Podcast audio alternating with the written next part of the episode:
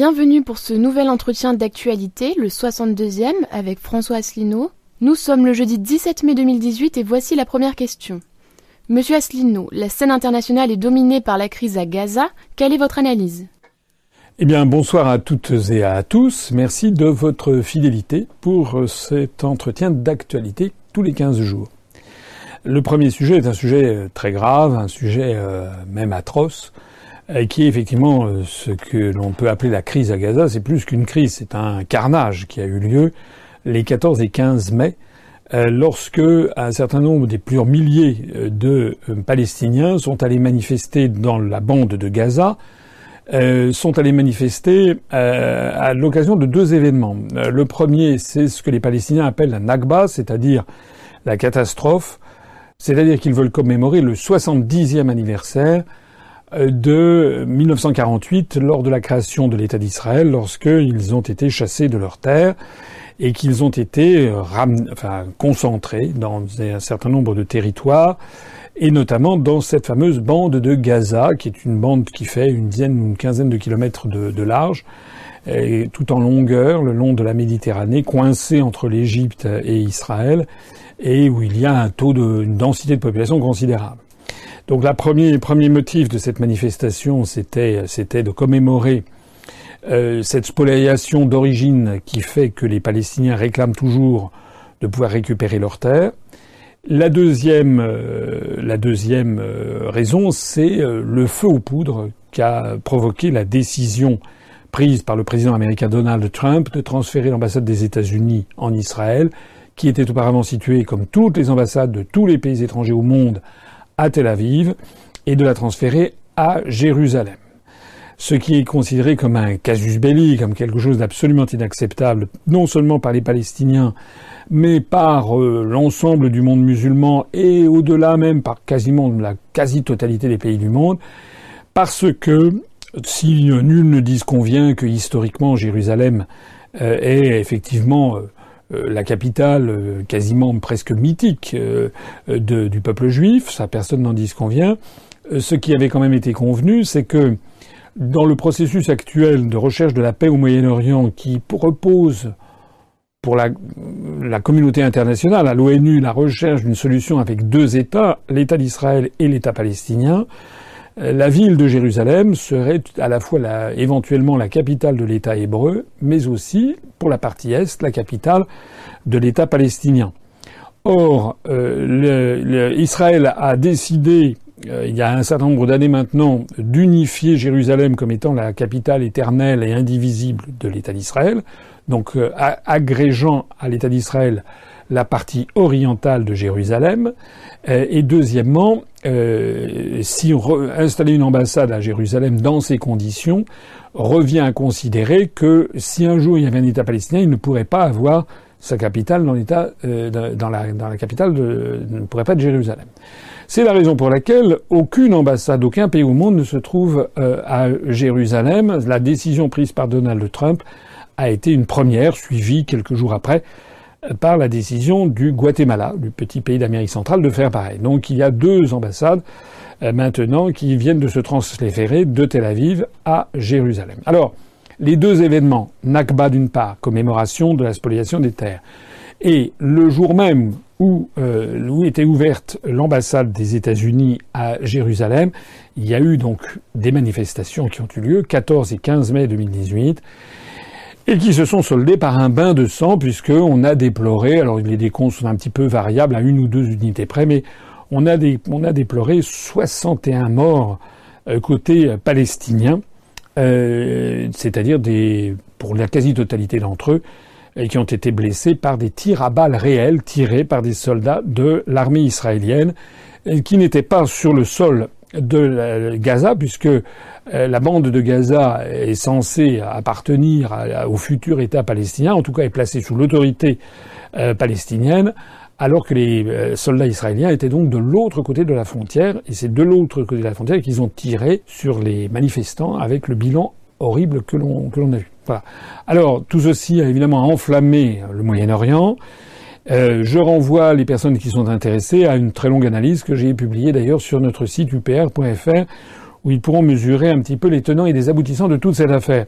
Alors le point de vue israélien, c'est consiste à dire que derrière ces manifestants, en fait, que c'était pas des manifestants paisibles, qu'il s'agissait de manifestants qui avaient la volonté éventuellement de franchir la, euh, la barrière qui sert de, de, de frontière, c'est même plus qu'une barrière, ce sont des barbelés, pour éventuellement euh, s'infiltrer dans l'État d'Israël. Et les Israéliens font valoir également que la majorité d'entre eux seraient euh, des militants du mouvement Hamas, qui est ce mouvement islamiste qui effectivement euh, arrive en, tête, enfin dirige, si l'on peut dire, la, la, bande de Gaza, et donc l'État d'Israël considère qu'en fait ce sont des euh, quasi-terroristes, même pas des quasi, des terroristes, c'est ce qu'a dit l'ambassadeur d'Israël en Belgique, euh, qui a, a dit sans, sans, sans, sans embâche que en fait c'était des, des, terroristes. Voilà. Alors ça c'est la version israélienne. La version euh, palestinienne, c'est que on a affaire à des manifestants qui sont à, à main nue, qui ont éventuellement des fronts, des, ben, on voit des projectiles, mais c'est tout ce qu'ils ont. Euh, et qui sont à, confrontés à une des armées les plus puissantes du monde, qui est l'armée israélienne, qui est très très très très largement, euh, comment dirais-je, euh, équipée par des armes de fabrication américaine. Alors là-dedans, force est de constater quoi? Ben, Force est de constater la, la gravité du bilan, 61 morts, dont d'ailleurs beaucoup de jeunes, beaucoup, beaucoup, beaucoup, la grande majorité ayant moins de 30 ans, même moins de 25 ans, une proportion non négligeable également ayant moins de 20 ans, parfois même moins de 16 ans. Euh, il y a même eu le, plus jeune des, victimes, la plus jeune des victimes, c'était un petit bébé, une petite fille de 8 mois qui est morte en respirant des, des gaz lacrymogènes qui ont été tirés par des salves entières. Alors que du côté israélien, on a déploré simplement un ou deux soldats, je crois, blessés. Donc la disproportion des forces est totalement considérable. Et l'émotion mondiale a quand même atteint des sommets parce que que cela plaise ou pas euh, aux partisans de l'État d'Israël, il est un fait qu'on a le sentiment de voir des manifestants désarmés qui sont cantonnés dans des conditions absolument inacceptables sur une langue de, terre où ils sont avec un taux d'occupation humaine absolument délirant, sans aucun espoir en réalité. Donc c'est une espèce de foyer de purulence, de, de, de, comment dirais-je, de, désespoir, de rumination, etc. C'est quelque chose qui ne peut générer, bien entendu, qui ne peut engendrer que de la haine et de la violence. Et donc la disproportion des bilans est terrible. Alors, Face à ça, qu'est-ce qu'on peut en penser? Eh Bien, euh, moi, j'ai donc euh, publié un, long dossier qui, d'ailleurs, je crois, a été euh, bien accueilli, en tout cas par les internautes qui l'ont consulté. Comme d'ordinaire, l'UPR essaye toujours, et j'essaye toujours, de garder en, en, tête les grands principes fondamentaux que sont la justice, l'égalité entre tous les êtres humains, quelle que soit leur religion, quelles que soient leurs origines ethniques, l'application du droit et notamment du droit international. Voilà, c'est ça qui doit nous guider. En droit international, il y a un État qui s'appelle l'État d'Israël qui fait partie de l'Organisation des Nations Unies. J'ai déjà eu maintes fois l'occasion de le, dire. Je le redis si nécessaire. L'UPR, euh, appliquant le droit international, considère que l'État d'Israël est un, État euh, de la vie internationale. Et donc l'UPR n'a jamais euh, nié l'existence de l'État d'Israël. Voilà. Donc ceux qui sont pour la destruction de l'État d'Israël, c'est pas l'UPR qui peuvent trouver ça. Je ne sais pas d'ailleurs dans quel euh, parti politique ils le trouveraient en, France. Aucun parti politique, je crois, ne le propose. Euh, D'un autre côté, ce que nous, nous voulons, c'est que euh, ce que nous disons, c'est d'ailleurs ce que était la position traditionnelle de la France, notamment sous Charles de Gaulle, c'est que L'État d'Israël est un acteur de la vie internationale, un membre des Nations Unies, mais doit en, accepter aussi les responsabilités il doit donc appliquer le droit international. Or, malheureusement, l'État d'Israël, depuis maintenant des décennies entières, est devenu l'un des États, sinon l'État du monde, qui applique le moins les résolutions le concernant, bénéficiant pour cela toujours et pratiquement tout le temps de la protection des États-Unis d'Amérique, qui, au moment fatidique des votes au Conseil de sécurité, très souvent intervient avec droit de veto pour empêcher que des mesures plus coercitives soient prises à l'encontre de l'État d'Israël pour qu'il respecte le droit. Néanmoins, il y a quand même des résolutions qui ont été adoptées au Conseil de sécurité, la plus célèbre d'entre elles étant la résolution 242 euh, de juin 1968 qui prévoit que l'État d'Israël doit se retirer des territoires occupés. C'est dans la version française. En version anglaise, c'est From Occupied Territories. ce qui laisse une marge de manœuvre et d'interprétation qui a été euh, mûrement méditée à l'époque. Le texte français est beaucoup plus précis que le texte anglais, et donc tout ceci est à l'origine de palabres infinies pour savoir si l'État d'Israël doit restituer tous les territoires occupés pendant la guerre des six jours, notamment la Cisjordanie, la bande de Gaza, ou bien seulement certains de ces territoires. Alors, il n'y a pas que cette résolution, il y a la 338, il y en a des quantités d'autres. Force est de constater que ces résolutions n'ont pas été, euh, pas été suivies des faits. La partie israélienne fait valoir que euh, les, euh, les partis politiques qui agitent les territoires occupés, certains d'entre eux veulent la, destruction pure et simple de l'État d'Israël et que c'est un devoir vital euh, pour les Israéliens de se défendre contre cela. On est face à un un, conflit qui dure maintenant depuis 70 euh, ans, depuis 1948, et qui est parti, euh, on n'en voit pas la fin. Euh, est-ce qu'on verra un jour la fin de, de, ce, de, ce, conflit? Pour voir la fin de ce conflit, il faudrait appliquer le droit, c'est ce à quoi nous, nous essayons de nous appliquer. Appliquer le droit, actuellement, la communauté internationale au sens très large du terme, c'est-à-dire tous les États du monde conviennent en grande majorité que la solution à rechercher, c'est une, solution, notamment depuis les accords d'Oslo, avec deux États, l'État israélien, l'État palestinien, c'est ce que je disais tout à l'heure, ben, il faudrait aller dans cette direction. Et nous, ce que nous proposons à l'UPR, c'est ce que nous avons d'ailleurs dit par un communiqué de presse, ce que j'ai écrit d'ailleurs dans le dossier que j'ai publié, c'est que la France devrait commencer par reconnaître diplomatiquement l'État de Palestine, l'État palestinien. L'État palestinien, la, souveraineté de, de l'État palestinien a été proclamée euh, par le Conseil euh, national palestinien en 1988 de mémoire. Depuis lors, il y a 137 États dans le monde sur les 193 que compte l'Organisation des Nations Unies qui ont reconnu la Palestine comme un État souverain, diplomatiquement, donc ont ouvert des relations diplomatiques avec une représentation diplomatique auprès de l'État palestinien. Et ça fait donc 71% des États du monde.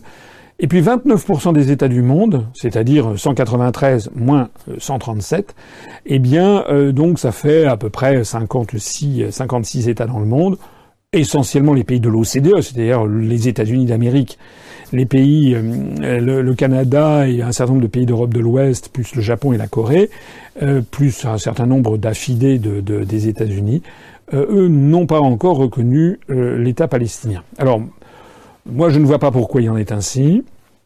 dans la mesure où la politique officielle de la France consiste à œuvrer en faveur de deux États, je ne comprends pas que l'on puisse encore, en, maintenant ça fait donc euh, depuis 30 euh, ans que cet État palestinien a proclamé sa, son indépendance et sa souveraineté, je ne comprends pas que la France continue à entretenir une, une relation diplomatique avec l'État d'Israël et refuse d'en avoir avec l'État palestinien.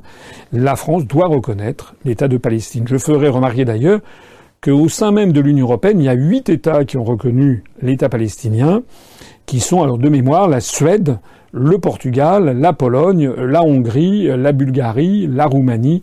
Euh, je dois peut-être en, oublier la République tchèque et la Slovaquie. J'en oublie peut-être encore, encore un. Voilà. La Russie, la Chine, l'Inde, la quasi-totalité des pays d'Amérique latine, d'Afrique, du Moyen-Orient euh, et d'Asie reconnaissent l'État palestinien. Donc tant qu'il n'y aura pas ce sentiment d'égalité et de traitement entre les deux parties, déjà ça, on ne pourra pas avancer beaucoup. La deuxième chose aussi à laquelle je, pense, euh, là pour euh, cette affaire en ce moment, je, pense que la France, étant membre du Conseil de sécurité des Nations Unies, devrait prendre l'initiative alors à la fois de soutenir, là, il y a une demande d'enquête internationale qui a été faite, mais qui a été bloquée par les États-Unis, donc la France pourrait soutenir une proposition qui avait été faite par le Koweït au Conseil de sécurité il y a quelques jours.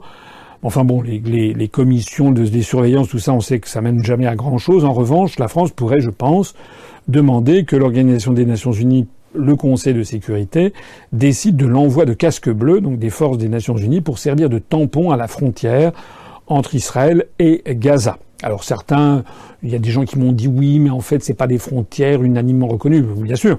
Mais les casques bleus ne sont pas forcément placés là où il y a des frontières juridiquement euh, reconnues. Euh, ils sont là pour servir de tampon entre les entre les entre les belligérants. Et je trouve que la France devrait proposer l'envoi de casques bleus pour essayer d'éviter ce massacre et ce bain de sang. on ne peut quand même pas, la conscience euh, universelle, la conscience morale, ne peut pas rester les bras ballants devant un peuple comme le peuple palestinien qui se fait, excusez-moi l'expression triviale, mais canarder euh, comme ça, c'est pas possible.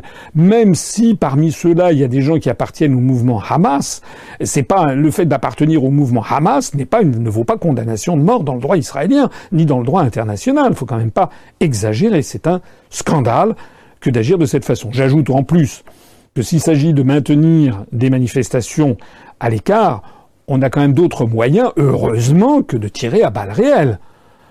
Si en France, on sait quand même ce que c'est que, pas seulement en France, mais dans tous les pays développés, les bombes lacrymogènes, il en a été fait d'ailleurs grand cas, les canons à eau, les, les, les, les, comment dirais-je, les compagnies de sécurité, etc. Il y a quand même, il y a quand même des quantités, les, les flashballs pour neutraliser les gens sans les tuer. Euh, tuer les gens, c'est vraiment l'ultima ratio. C'est, ça n'est pas possible, tout simplement. Nous avions d'ailleurs protesté, l'UPR avait été le seul pays, le seul parti politique, lors de la dernière guerre de Gaza où il y avait eu des centaines et même plusieurs milliers de morts. Nous avions été d'ailleurs les seuls, le seul parti politique à protester, à demander l'adoption de sanctions. Ce qui est choquant dans toute cette affaire, enfin tout est choquant dans cette affaire, mais ce qui est encore plus choquant, c'est qu'elle révèle d'une façon euh, cruelle, euh, limpide, euh, sans aucun, sans aucun cosmétique, hein, sans aucun maquillage, elle révèle le scandaleux de poids de mesure que tiennent les pays occidentaux en général et la France en particulier face au Moyen-Orient.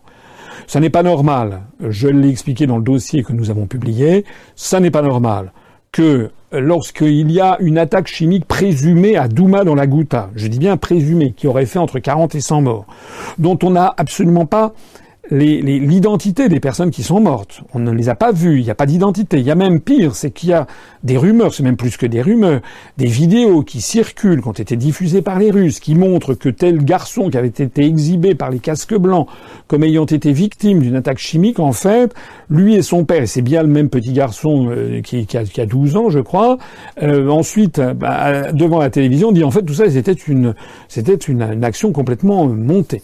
Il y a donc un soupçon sur cette affaire de la Douma qui est arrivée en avril 2018 que été, en fait ce qu'on appelle une fake news. Il paraît qu'en français on doit dire une infox.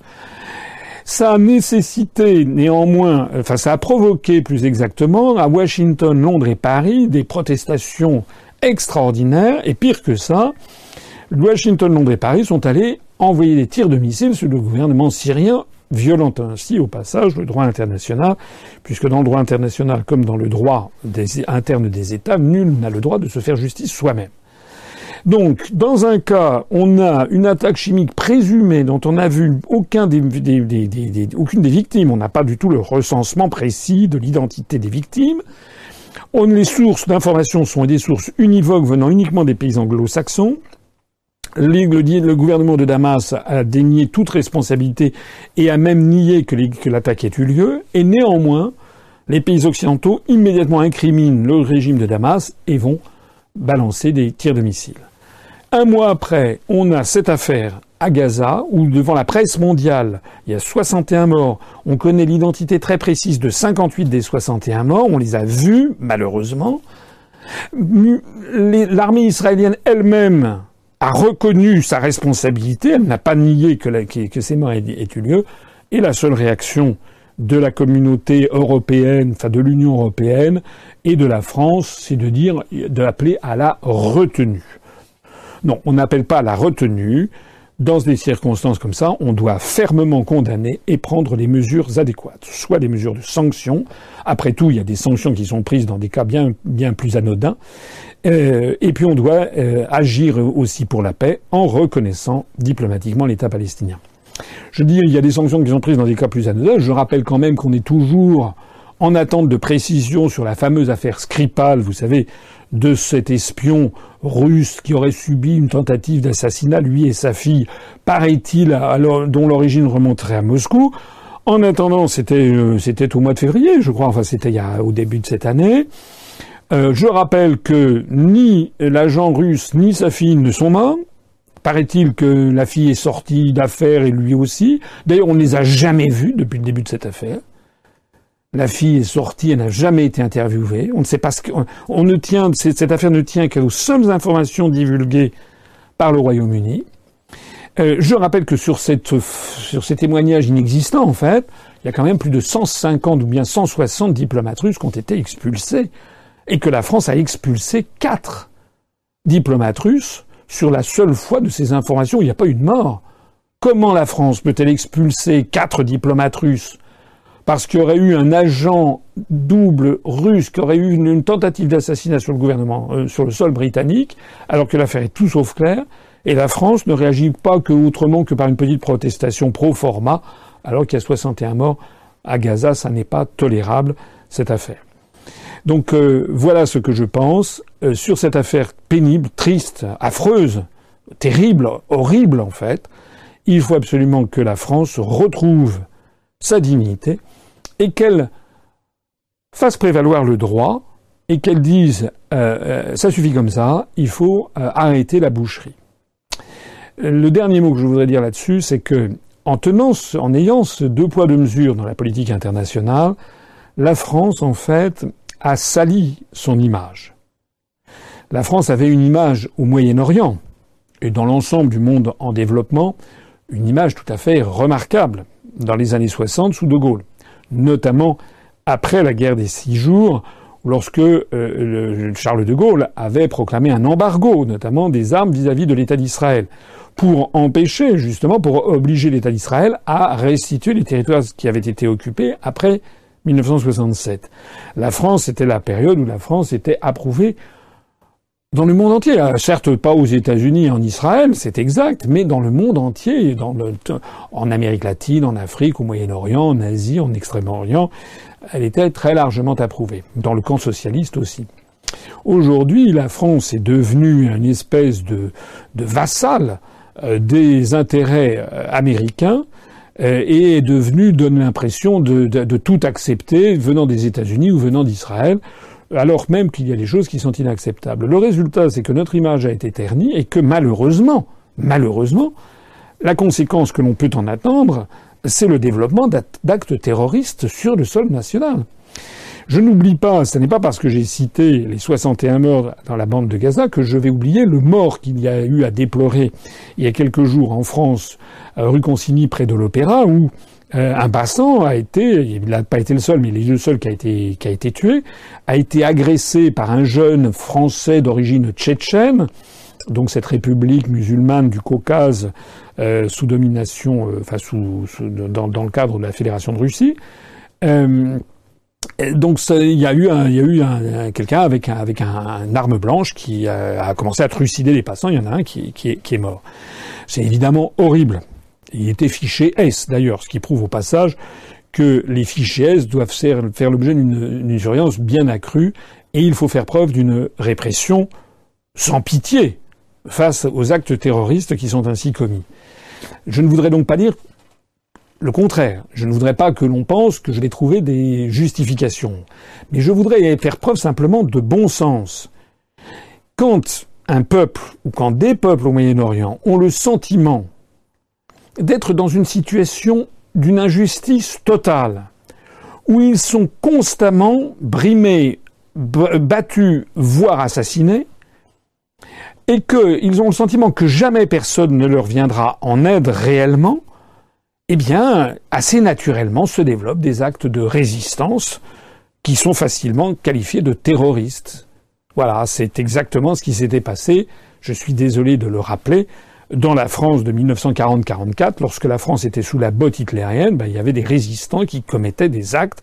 Ils s'attaquaient à des soldats euh, allemands euh, ou à des miliciens français qui travaillaient avec les Allemands, et puis ils les assassinaient sans autre forme de procès. Ils faisaient sauter des ponts, etc. Et c'était les, les nazis les qualifiaient de terroristes. Alors, il faut évidemment lutter contre tout acte de terrorisme, parce que c'est affreux que des personnes en France qui sont totalement innocentes de quoi que ce soit d'un seul coup se retrouvent en train de perdre la vie, ou si pas perdre la vie, d'être être blessés, avoir des séquelles à vie euh, pour avoir été mêlés à un acte, à un attentat.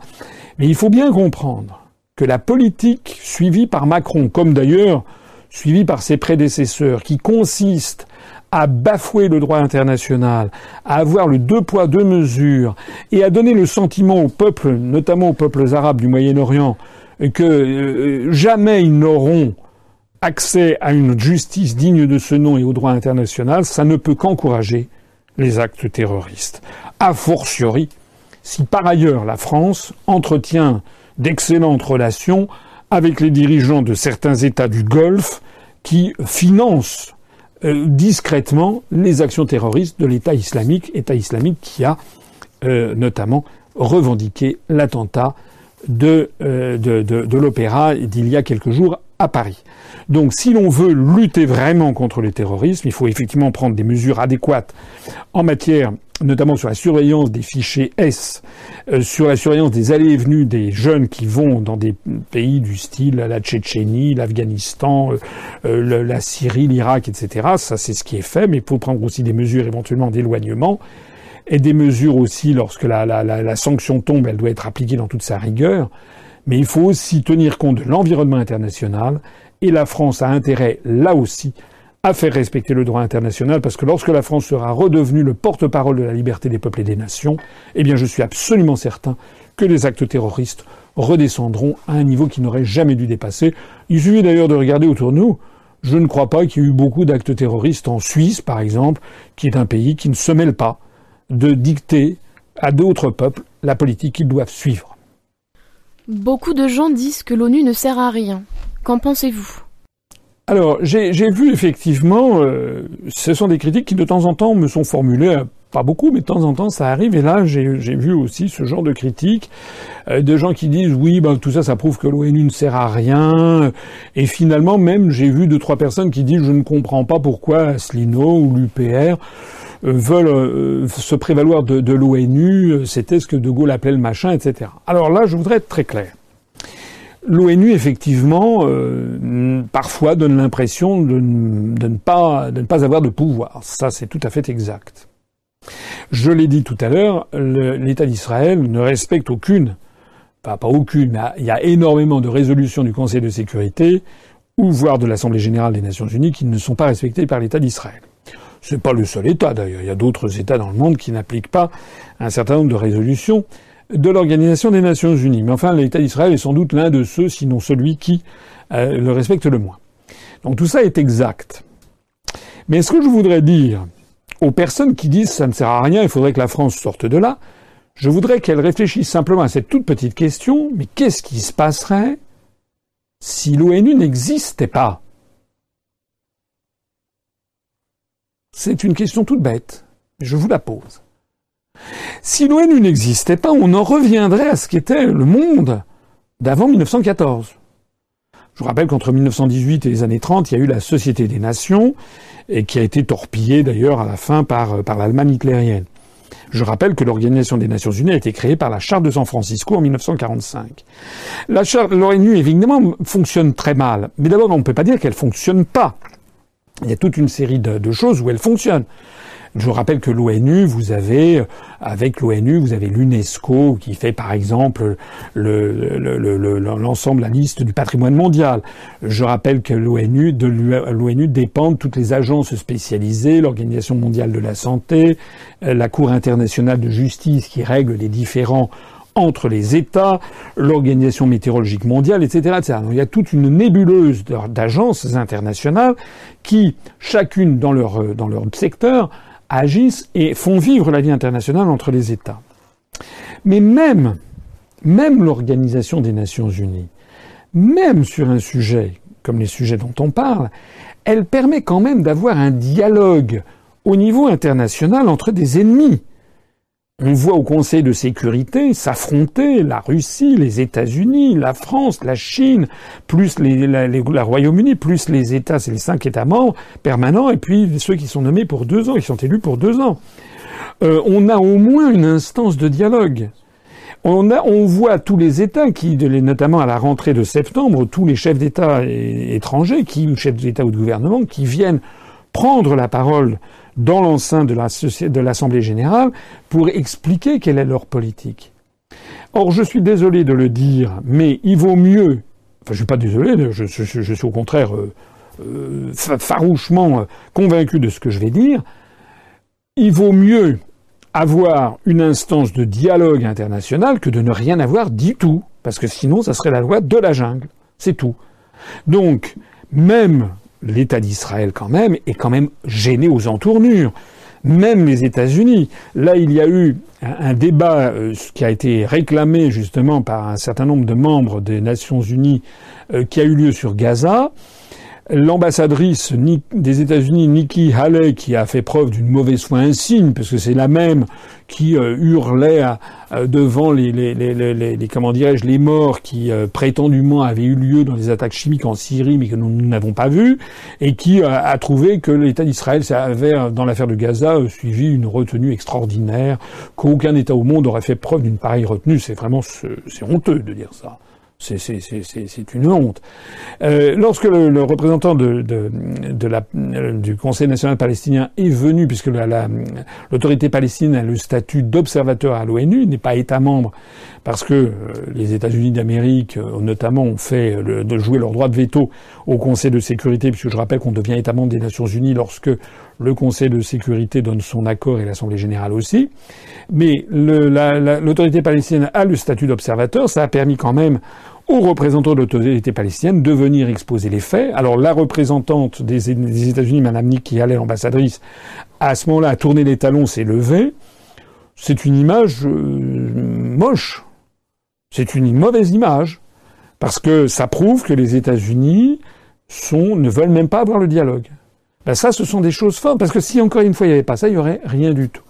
C'est la raison pour laquelle j'insiste et je persiste et signe la politique de l'UPR, ça n'est pas du tout de dire il faut en finir avec l'ONU, c'est de dire au contraire que l'ONU doit être sans arrêt renforcée et sa charte fondatrice, qui date de 45, qui est très bien faite, si vous la lisez en conscience, elle prévoit que les États n'ont pas le droit de se faire la guerre, que les États n'ont pas le droit de faire une ingérence dans les affaires intérieures des autres États, que lorsqu'il y a des conflits à ce moment-là, ça doit passer par l'intermédiaire soit du Conseil de sécurité, soit s'il y a un conflit juridique par la Cour internationale de justice.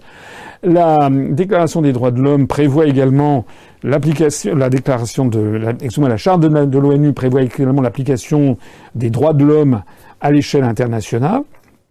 En particulier, par exemple, euh, tous les États doivent autoriser la pratique de tous les cultes religieux sur leur territoire. Il est donc tout à fait scandaleux, par exemple, que l'Arabie saoudite interdise tout autre culte euh, que le culte de euh, l'islam sunnite sur son propre territoire. C'est une violation des Nations Unies. Le problème qu'il y a dans la charte, c'est qu'elle doit être appliquée de bonne foi par les États. Et ça n'est pas toujours le cas, c'est le moins qu'on l'on puisse dire.